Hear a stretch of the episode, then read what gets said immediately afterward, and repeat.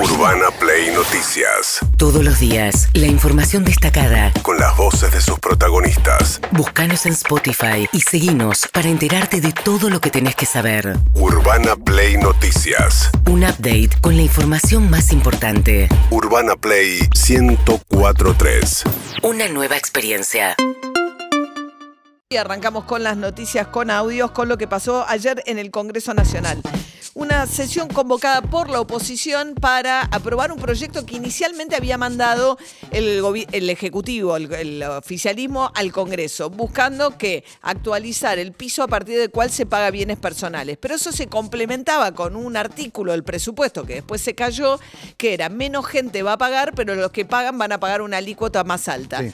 ¿Qué quería la oposición? Tratar solo la parte del, proyecto que dice que sube el monto del patrimonio que tenés que tener a partir del cual pagás impuestos. Pero después le agregaron lo otro. Arranquemos con Silvia Los Penato, diputada de Juntos por el Cambio.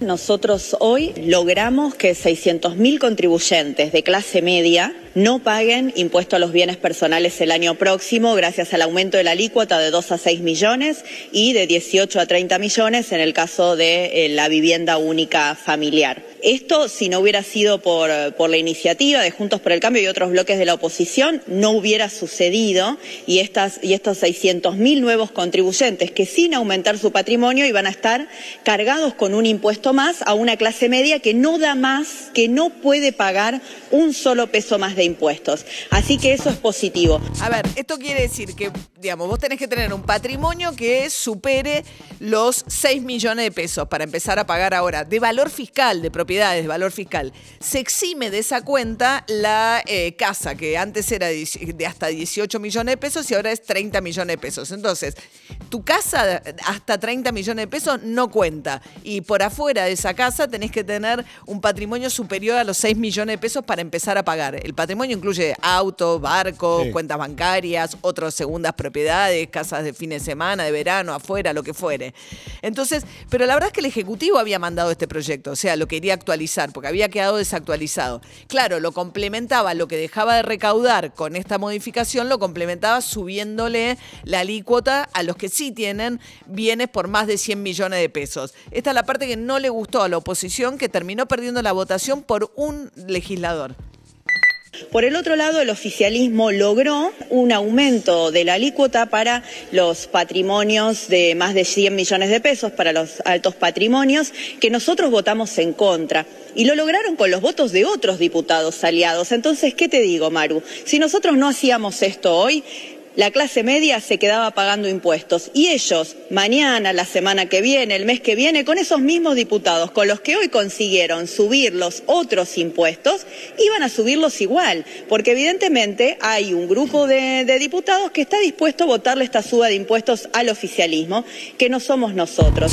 Bueno, es el impuesto más progresivo Sí. de todos. Argentina no tiene un gran impuesto a la herencia, por ejemplo, que hay en otros países. No, entonces, está grabando el patrimonio. Claro, de muchos de estos se quejaron, decían, bueno, es plata que se blanqueó durante el gobierno de Macri, como mucha la plata que se blanqueó está en el extranjero y esto ahora le pone una alícuota más alta al- dinero o las propiedades que están en el extranjero, como si le grabaran dos veces. Bueno, son los sectores más pudientes de la Argentina Claro. y es realmente el impuesto más progresivo que puede haber. Faltaron tres legisladores de la oposición, dos del PRO, Álvaro González y Camila Cresimbeni, de viaje. Eh, Camila, Camila, Camila con con COVID. COVID, perdón, Camila de con viaje COVID. Gabriela eh, Conning, Sí. de Evolución. Ella de viaje. De viaje. Sí, tenía un viaje familiar. Viaje familiar Programado. No lo pudo Sí. suspender. No, no, no- no no le lo- pareció que la situación ameritaba. Mirá que yo prefiero lo que pasó ayer en el Congreso que lo que hubiese pasado si estaban estos legisladores, pero francamente un viaje, o sea, hay pocos momentos más importantes que estos, ¿no? Eh, bueno, muy bien, seguimos ahora con las noticias con audio. Por supuesto que los libertarios trinaron nuevos Sí. impuestos. Hay que decir dos cosas. Una, que la izquierda, de manera muy coherente, el FIT dijo, vamos a acompañar porque nosotros acompañamos lo que sean impuestos eh, progresivos para los más ricos. Claro, lo que dijo el FIT fue, nosotros no estamos de acuerdo con eh, las razones por las cuales se aumentan los impuestos, pero nosotros sí queremos aumentar los impuestos a los ricos, las razones que pone el oficialismo. Que va a decir recaudar más para cumplir con el Fondo Monetario Internacional. O sea, Claro. pero en definitiva me parece bastante coherente. Sí, o sí. sea, fue con los votos de la izquierda. Los libertarios indignados, eh, José Luis Espert. Mi punto fue que el, el impuesto a los bienes personales directamente no debería existir, porque ya está grabado la fuente con la cual se compraron los bienes, que es el impuesto a las ganancias. Los flujos de ganancias que sirvieron para comprar los bienes personales ya graban eh, la ganancia. Por lo tanto, esto es una doble imposición, grabar también los bienes personales con los cuales se compraron con ganancias. Entonces, para mí nunca debería haber existido un impuesto a los bienes personales. Bien, Axel Kisilov, mientras tanto, gobernador de la provincia de Buenos Aires, hablando acerca del pase sanitario en el contexto de una temporada que se espera que explote realmente los destinos turísticos del país y de la provincia de Buenos Aires en particular.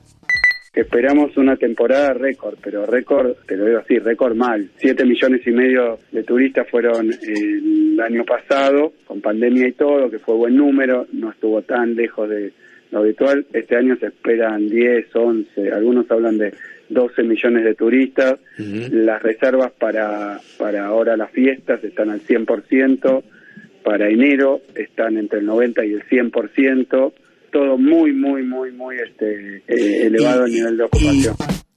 Bien, hay un caos de tránsito, les reitero, es decir, recién se están enganchando los accesos a, a la capital, hay eh, caos en la autopista Buenos Aires-La Plata, kilómetro 16, y hay también en el Camino Negro, eh, así que está todo cortado, hay largas colas, me imagino, paciencia para los que están viniendo a capital. Mientras tanto, Kisilov dijo cómo es el pase sanitario que ya rige en la provincia de Buenos Aires. Como contrapartida del pase sanitario, hace tiempo que tenemos vacuna libre en primera dosis Sí, sí. y segunda dosis.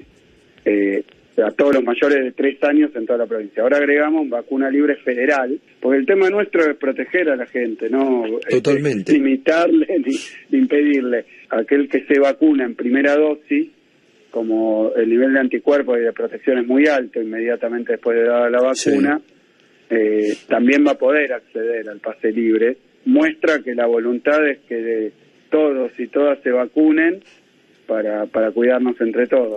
Bien, con una dosis ya, bueno, lo van a, como el pase sanitario va a regir para teatros, restaurantes, etcétera, en la provincia de Buenos Aires y es un lugar de destino turístico, dice, bueno, si venite, date una vacuna y con eso ya podés tener, acceder al pase.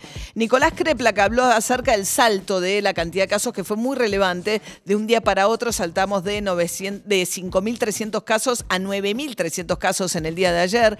La ciudad de Buenos Aires dice que han aumentado mucho los testeos, también la gente de, preparándose para vacaciones, movimientos, acude más a los testeos, pero está subiendo la positividad de los testeos también. ¿Qué dijo Nicolás Crepla, que el ministro de Salud de la provincia?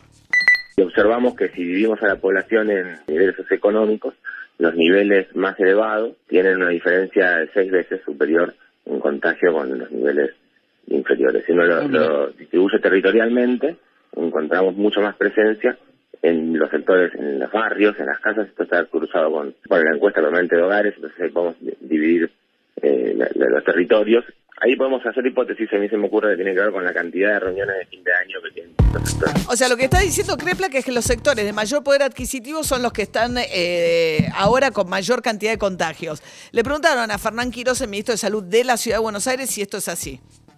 Esta enfermedad mostró desde el primer día que corre mucho más por la pobreza que por por eh, las personas con capacidad económica porque naturalmente eh, la mayoría de los contagios ocurren intrafamiliar. Una persona de la familia se contagia, contagia a todos los demás. Y cuanto más hacinado estás en tu familia, más posibilidad tenés de contagiarlo, ¿no? Eso es lo que ha sido históricamente. Ahora, con el paso de, de las olas, dado que las personas más necesitadas se han enfermado mucho más y tienen mucho más inmunidad natural, podría ser cierto lo que vos decís. En la práctica la enfermedad tiene el comportamiento exactamente al revés. Bueno, hay el debate acerca de cómo se comporta en- en los distintos niveles socioeconómicos los contagios. La ciudad de Buenos Aires, por lo pronto, todavía no exige el pase sanitario. Recién a partir del primero de enero entienden que con más del 85% de la población de la ciudad vacunada con dos dosis hay un nivel de cobertura importante. De hecho, eh, bueno, y también Carla Bisotti insistió con esto, la ministra de Salud, están mirando los números. Si bien aumenta la cantidad de contagiados, no aumenta relativamente en la misma medida la cantidad de internados ni de casos graves. ¿Por qué? Porque mayoritariamente gran parte de la población está vacunada. Urbana Play Noticias.